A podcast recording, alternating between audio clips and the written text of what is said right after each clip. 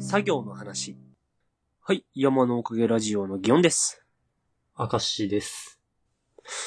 あの、最近あった話なんですけど、はい。うちのシェアハウスいろいろお客さん来るわけですよ。うん。で、まあ、結構、いろんな人と旅行で会ったりしてるんだろうなっていうコミュニケーション能力の高いこう女の子がこの間来たんですけど、その子がこう人の話を聞いてるときに、何遍もこう、すごいって言うなと思って聞いてたんですよ。ほう。口癖なんですかね。で、これをこう、ちょっと聞きながらあることを思い出したんですけど、この男性と喋る時の女性のテクニックとしてのなんか作業、差し捨てそみたいなのがあるのは知ってますかすごいですね。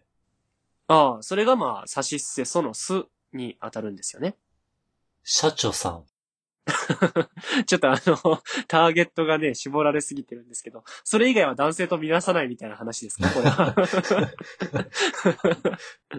すせそえっと、さすがです。知らなかった。で、すごい。せが、センスいいです ね。うう、んそれなんか他と毛色違くないまあ、で、そうか、そうなんですか。なんですよ。そうなんですかもう話流しに行ってないですか まあ、これもなんかこう、知らなかった、みたいな、そうなんですか、知らなかった、みたいな、そういうコンボだと思いますよ。もう組み合わせるための、そうなんですか、知らなかった、すごい、みたいな感じですよね。くどーい。はい。あ、そういううんことを使いこなしてるそう。人がいましたと。うん、なんだなと思ったんですよ。これまああれですよね。まあその対人関係を円滑に作っていくためのその基本の型みたいなのをちゃんとこなしてるんだから、まあその子は真面目なんだなって思うんですけど、ほう。うん。ただこう、なんかこう僕ね、そのすごいっていう言葉をこうたくさん聞いていくにつれて自分の心がなぜか悲しくなっていたというか、なんかその場から 消えてしまいたいと思ったのが不思議だったなと思って、 ちょっとここでちょっとそういう自分を供養したいなと思うんですけど、すごいっていうのはなんか、何に対してすごいって言ってたんだじゃあ。なんかこう、例えばシェアハウスこんな感じでお客さん泊まってったん、いろいろ泊まってるんですよみたいな紹介があったりすると、すごいって、ここ、そういうこともしてるんですねって。そうですね。で、その、住人の紹介が入るわけじゃないですか。えーすごい、そんなお仕事なさってるんですかみたいな感じですよね。もう、だってパーソナルトレーナー、もう個人でやってます。すごい。みたいなのとか、ね、漫画家です。漫画家です。すごい。えすごい、その髪の毛って地毛ですかああ、なんで僕のだけ 漫画家、その、あれですよね。なんだったら僕を殺すつもりで来てますよね、その人は。え、知らなかった。そそんなつもりじゃなかった。 そうなんですかいや、違う違う違う。もうただ殴り合いになってるんで。 殴り合いの差し出そうになっちゃってるんで、そうじゃないんですけど。あの、なんか知んないですけど、自分で会ってちょっと整理してみたんですよ。なんであの場にこう、いるのが苦しくなっちゃったんだろうと。はい。これが、なんかまあ女性側だけじゃないですけど、その、要はこれってその男性を、こう楽しく話させるための差し、差し捨てそうに当たるのかなとは思うんですけど、すごいって言われると、男側が、なんかもっとすごいって言われたいみたいな、側にこう、なんだろうな、影響を受けちゃうなと思ってて、うーんと、社交感を煽られる。うん、みたいな感じですかね。要はすごいって言われるともっとすごいって言ってもらえるような自慢したくなっちゃうんだと思うんですよ。うん。 まあ、ここら辺っていうのは人間もまだこう、オスなんだな、男、人間の男っていうのにもオスがあるんだなと思うんですけど、周りのやつがすごいって言われてると、自分もすごいって言われたいがためにわざわざ自分の話入れるやつとかいるじゃないですか。自慢合戦みたいなことになってくわけ。そういう、こう、そこまでいかないにしてもそういう空気感みたいなのが出るときってあるよなと思って。はあ。で、僕がその時そういう空気を感じたかって言われたら、なんかそういう言葉を聞いた覚えはないんですけど、なんかこう、うん、このすごいっていう言葉が連続して響いていく中で、ちょっとずつ世界がそっちに寄っているような感覚を味わったのが僕のこの悲しみを生んだんじゃないかと。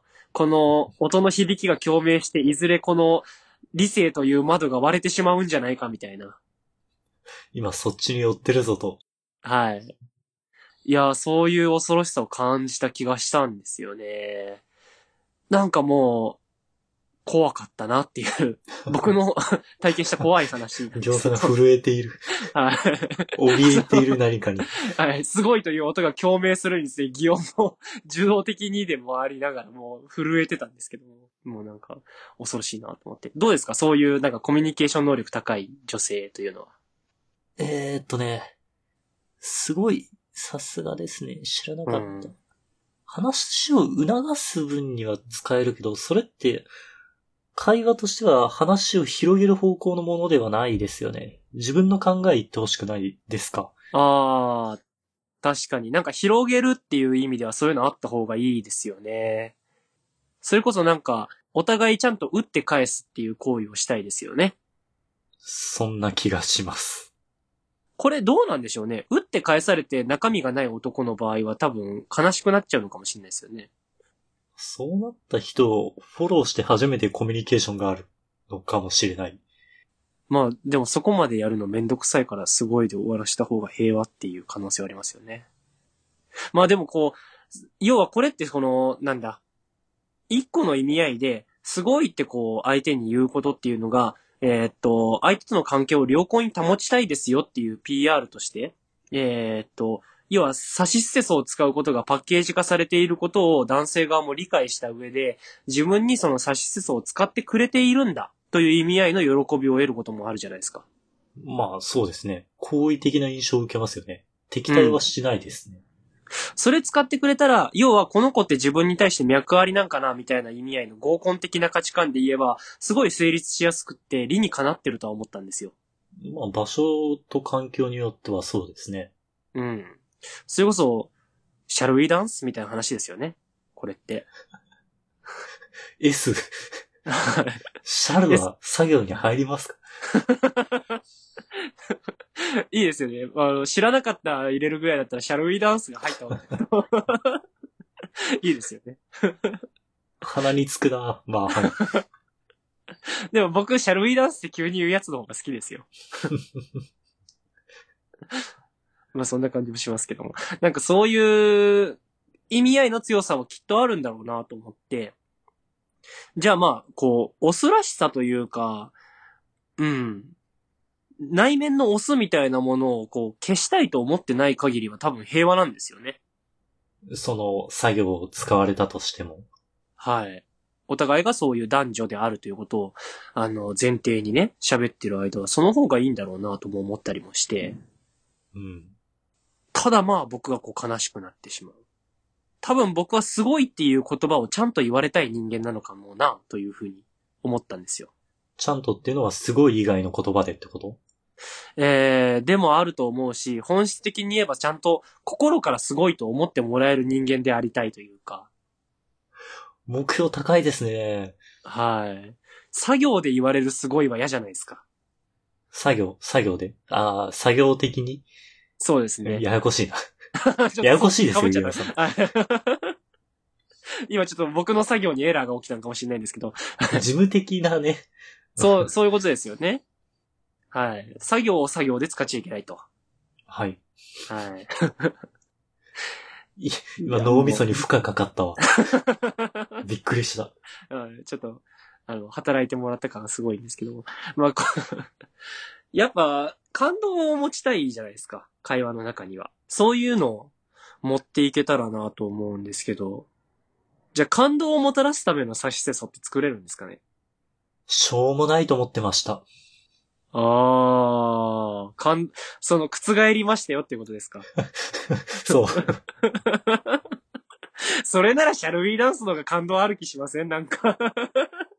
僕はもう、あの、感動を想起するサシズスにはぜひ、あの、シャルウィーダンス、入れたいんで。 感動を想起させるって難しくないですかなかなかあれですよね。なんかフォーマット化させることと感動を作り出すっていうのはなんかこう、相入れない部分が。あるなと思うんですけど、逆にそこでこう感動を作りやすそうなシャルウィーダンスってなんか、自分で言ってみてすごいなと思ったんですけどね。そういうものちょっと作りたいですよね。 その手があったか、みたいその手があったのか、確かにそうですね。その手があったか。感動がある気がする。 感動ありますね。 いいな二つもうちょっと集まりましたね。せ、せ、せ。ちょっとなんか生み出すの難しい。なんかひらめいた人いたらね、教えてほしいですけど。感動を生み出す差しすせそう。ちゃんと感動、作業じゃない作業を作りたいですよね。まあ、ギョンさんは、その作業を聞いてまず怖く感じたと。いや、怖かったんですよね。いや、怖くないですかなんかああいうのって。すごいわかる。うん。いや、なんだったら、あの、美人さんとかがテレビに出てて、そのなんかストイックな美人さんとかを、見た目は天使で、みたいな、ねメンタルは鬼みたいな紹介をされてるのを前見たことがあったんですけど、なんだったら僕、しっかりこう、整えてる。自分のこう、ケアをして、美人として映るために美人の振る舞いをできてる人を見たときに、うん。なんだったら、天使とかよりもなんかこう、立派な人すぎて怖いの方が先に立っちゃう人間なんですけど、みんなは、話またそれるんだけどさ、うん。ギョンさんはなんで美人に美人さんってつけるのじゃあブスにもブスさんってつけるのいや、じゃないとおかしいでしょああ。 いや、あの、えなんで俺美人さんって呼ぶんだろうと思って。そもそもブスってあんま僕言わないですしね。じゃあなんて呼ぶの顔面整ってん、個性的な顔さんって呼ぶ。 ザ個性さん。いや、ちょっとそれは難しいね。俺今すごい引っかかったな。あーこれお兄さんお姉さんぐらいの感じに消化したいからなのかなと思ってるんですけど。そこに尊敬があるのね。うーん、尊敬というか、あの、美人っていう言葉強すぎるじゃないですか。な、何と比べて、イケメンと比べて。あー、なんか比べてというか、あの、なんだろうなポップじゃないんですよね、美人って。 総理大臣みたいに。 まあ、硬いですけど、いや、そういうことじゃないと思うんですけどね。そういうことなのかいや、なんか、美人ってなんか、ドンって感じするじゃないですか、響きが。その効果音つきます。あんまり漫画で美人が登場した時にドンっていう効果音見たことないんですけど。なんかインパクト強いじゃないですか。サイヤ人出てきたぐらいの感じなんですよ、僕にとって。あ、そはい。一個、一個僕にとってその恐れの対象なんかもしれないですね、美人うキラが。キラキラーって感じではなくて、ドンって感じなんだ。だからサイヤ人も結構キラキラして出てくるじゃないです か。はい。オーラがね。そう、オーラが、お互いオーラがあるんで、そこの共通項と して。オーラがあるもんってやっぱ怖いんですよ。そこを、恐れ、は恐れから来るさん付けなのね。はい、隣人っていうよりお隣さんの方がなんか喋っていい感じするじゃないですか。 作りすぎちゃったカレー持ってっていい気するじゃないですか、お隣さんだったら。そう。そ いやそのぐらいでそんな痛い。ちょっとピンときてないけど。カレールーを隣人が、もうカレーを隣人が持ってきた怖いじゃないですか。作りすぎたカレーをお隣さんが持ってきた。なんか受け取っていい気するじゃないですか。洗って返そうって思う。まあそういう意味で言ったらあれかな。僕も内面で言えばその美人さんって言ってるのはこう美人とちょっとでもこうフランクに接したいみたいな欲求があるかもしれないですよね。切り離して考えれてない。 じゃあ、差しすせその差は、さん付けということで。感動あるそれ。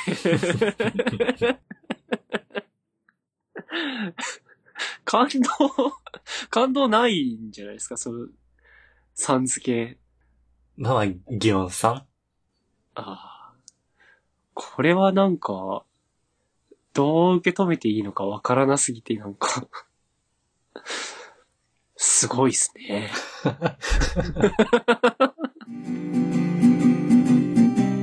サンドの話。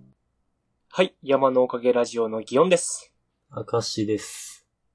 さて、ギオンさん。はい、明石さん。鳥取県のコラボ好きというのは、どこまでも続きますね。まあ、人に乗っかりたいっていうのがね、ありますから。 大きいところ、うん。ポケットモンスターとコラボをするようです。ああ、なんか一遍鳥取砂丘でやってましたよね、イベントね。どんなイベントなんかポケモン GO でこう人バーって呼び込んでましたよ。ああ、はありましたね。それでこう、みんな来たけど、その、なんだ、宿泊地との動線とかいろいろ作れてなかったのは若干の失敗だったのかな、みたいな話はあったなと思うんですけど。まあ、そのポケモン GO の延長線上のイベントになるんでしょうけれど、うんそのポケモン GO の中でポケストポットと呼ばれる、その、特定の場所になる目印として、ポケモンのマンホールを設置しました。もしくは設置していきますというほう。お知らせがありました。あのーね、おしゃれなマンホールで最近増えてきてますよね。そうですね。うん。で、鳥取ふるさと大使のサンドが、 ポケモンのサンドが、ふるさと大使なんですかサンドは。という風に、ホームページには書かれております。えー、そうなんですね。まあまあ、でもあれですか。やっぱそれこそ砂丘に合わせて、サンドたちにやってもらうということですか。そうです。今回のイベントは鳥取県全域に14カ所マンホールを設置するということで、ほ鳥取市の砂の美術館という砂丘横に立ってるう。うんうん。ところで、サンドのマンホールができていたりということで、なるほ鳥ど。取市のやつは特にひねりもなく砂丘が書かれてるんですけれども、うん。例えば、米子市の方だと、特産品のネギと、うん。カモネギ書いてありますね。はい。近くに、なんかラムサール条約だかなんだかに決められている湿地帯があるんですよ。あのー、水鳥公園っていう名前がそう、確か水鳥公園。ついてますよね。あの、とりあえずこれ、あれですか。えっ、と、市町村、えっ、と、どこ見たら全部見れるんですか鳥取県のホームページ鳥取県のホームページですね。はい。うん。サンドのポケフタっていうところに一覧が載ってるんで、ちょっとそれを見ながら聞いてもらえると全部わかるかなと思います。米子ですね。ネギと白鳥みたいなスワンナというやつですか。ちょっと僕知らないやつですけども。私もこのスワンナが出てきてるはい。時代のポケモンやってないですね。いやーなんか最近のポケモン僕見たはずなんですけどね。あの、ワイワイさんやってたんで。はうんうんい。うでん。もスワンナ見なかった気がするんですよね。まあ続けて、はい。倉吉は、うん。倉吉駅の横に設置されてるみたいなんですけど、描かれているのは美観地区じゃなあい。 それ岡山岡山美観地区じゃない。 人の株ばっちゃいけますよ。倉敷の方ですね、 それは。 えっと、そうだ。はい白壁土蔵群になります。そう。白壁土蔵群。はい。まあ、これはね、わかりやすいですよ。この周りよくうろうろできますから。でも、駅前から若干離れてますよね。白壁土蔵群って。そうなんですよね。はい。まあ、ちょっと置く場所どっちが良かったのか。はい。で、次が境港。まあ、これある。境港は、まあ、カニの水揚げ量が多いので、クラブを描いていますと。なんだっけ、ベニズワイガニの水揚げ量が多いんでしたっけ境港って。なんか一回カニの話したんですけど、覚えてないですね。まあ、とりあえずクラブがベニズワイであろうということがね、ここで発覚したんですけども。で岩見町のやつがわからない。これ、でも、えっと、設置場所が、あのー裏止海岸になってるんですよ。うん。なんで多分これ、裏止海岸の景色をこう模してるんじゃないかと思うんですよね。なるほど。はい。設置場所から推理すると。はい。あの、なんか、本当はもうちょっと赤っぽい岩なんですけど、こういう風に尖ったような岩が、あの、バーって並んでるような景色の中をフェリーで回ったりできる場所なはずなんで、まあ、多分それのことですね。で、あの、あれ、カモメとかが飛んでて、あの、パンを上にぴょいって投げると、こう、キャッチ、空中でキャッチして食べてくれるみたいなのとかあるんですけど、多分そういうポジションをネイティオに任せたというような感じですかね、これは。ああ、そのキャッチする鳥をね。はい。ちょっとネイティをそういう扱いで良かったのかどうかちょっと僕わかんないですけども。はい。若狭町は、なんか雪の景色が描かれてます。あー、積雪してんだなぁ逆に他になんかなかった難しいね まあちょっとあんまりいじるとあれですか。次、次行きましょうか。 三笹町は温泉が有名なんで、そうですね。温泉が書かれてますね。はい。三笹温泉ですね。まあこの、なんでこの、なんだ風呂、ケロ、ケロ松うん。にしたのかわかんないですけどね。うん、水タイプだからでしょうね。 はい。ゆり花町は、なんかトロピカルの花が描かれてるんですけど、うんゆり花町が合併する前の一つにハワイうん。村。あれハワイって村だったっけもともとハワイ町じゃないですか町か。はい。があって、そこが名前にもじって、うん。ハワイとかけたような街づくりをしているので、その景色が描かれてますと。そうですね。おそらくそんなことだろうと思います。まあ、これに対して、琴浦町はですね、これあの、これが案外一番、こう、うまく書けてんじゃないかと思うんで説明したいんですけど、餃子、ちょっと出身地 B 期が過ぎませんかそれ。 あの、だって、ひいきするやつなんて僕しかいないんですから、いいでしょそんぐらい。 いや、その、いやここれのいいところは。はい、えっと、これのモチーフになってるのが、サンド傘というオブジェなんですよ。知らないですね。それは、えっと、流正幸さんという、えっと、彫刻家になるんですかね。えっと、石の彫刻とかを作られるのが、えっと、メインになる方なんですけど、都道府県の結構いろんなところに、えっと、サンド傘と呼ばれるようなものだったり、先森と呼ばれるようなシリーズを点々とこう、作られて置かれてるんですよ。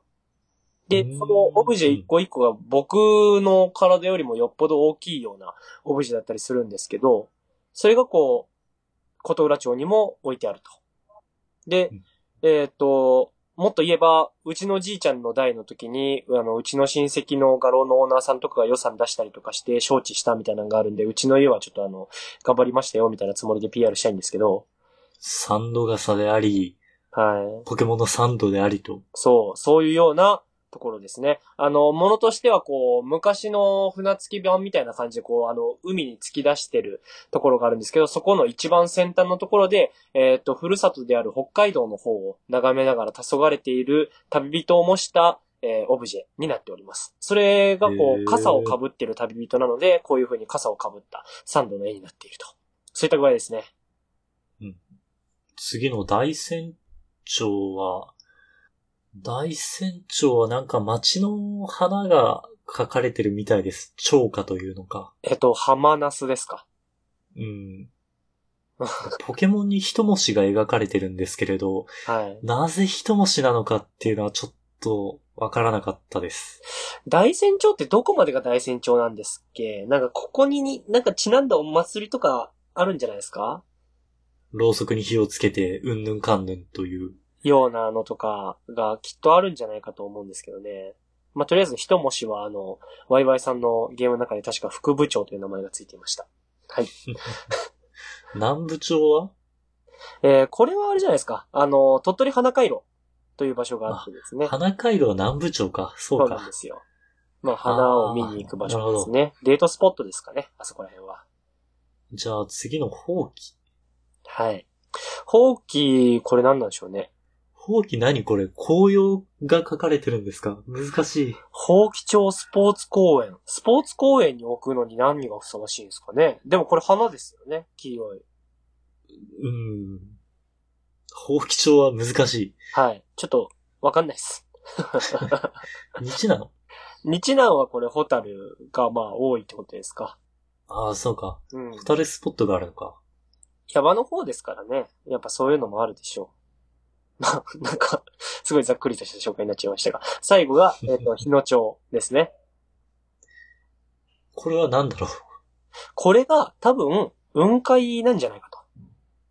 あ、雲ね、これ。はいあ。ーこう、下に雲海があってね、で、雲っぽいこのチルットという鳥が飛んでて、なんですけど、まあ僕はあの一番気になるのが、これが置いてある場所ですよね。あのー、設置場所の名前が、あのー、金持ちテラス日野というね。本当だ。はい。どんなテラスだろう。確かあの、こっちの方にね、あのーなんだ、金運アップの三大神社みたいなのが確か鳥取県にはあって、そのうちの一個、鴨持神社、金持ちになるよっていう神社があるんで、その周りに鴨持テラスというのを作ってるんじゃないかと。あはあ、いこ。れでカモチって読むんだ。へー多分なんですけどね。そういうような感じだと思います。まあでも、すごい名前ですよね。金持ちテラス。ね。はい。 まあ一応、よくわかんなかったのは、放棄町のみということで。なかなか向こうまで行かないですからね。我々も把握してないですね。この、ちなみにあの、ポケストップというのは、えっ、と、どういった風に使えるんですかアイテムがもらえるみたいです。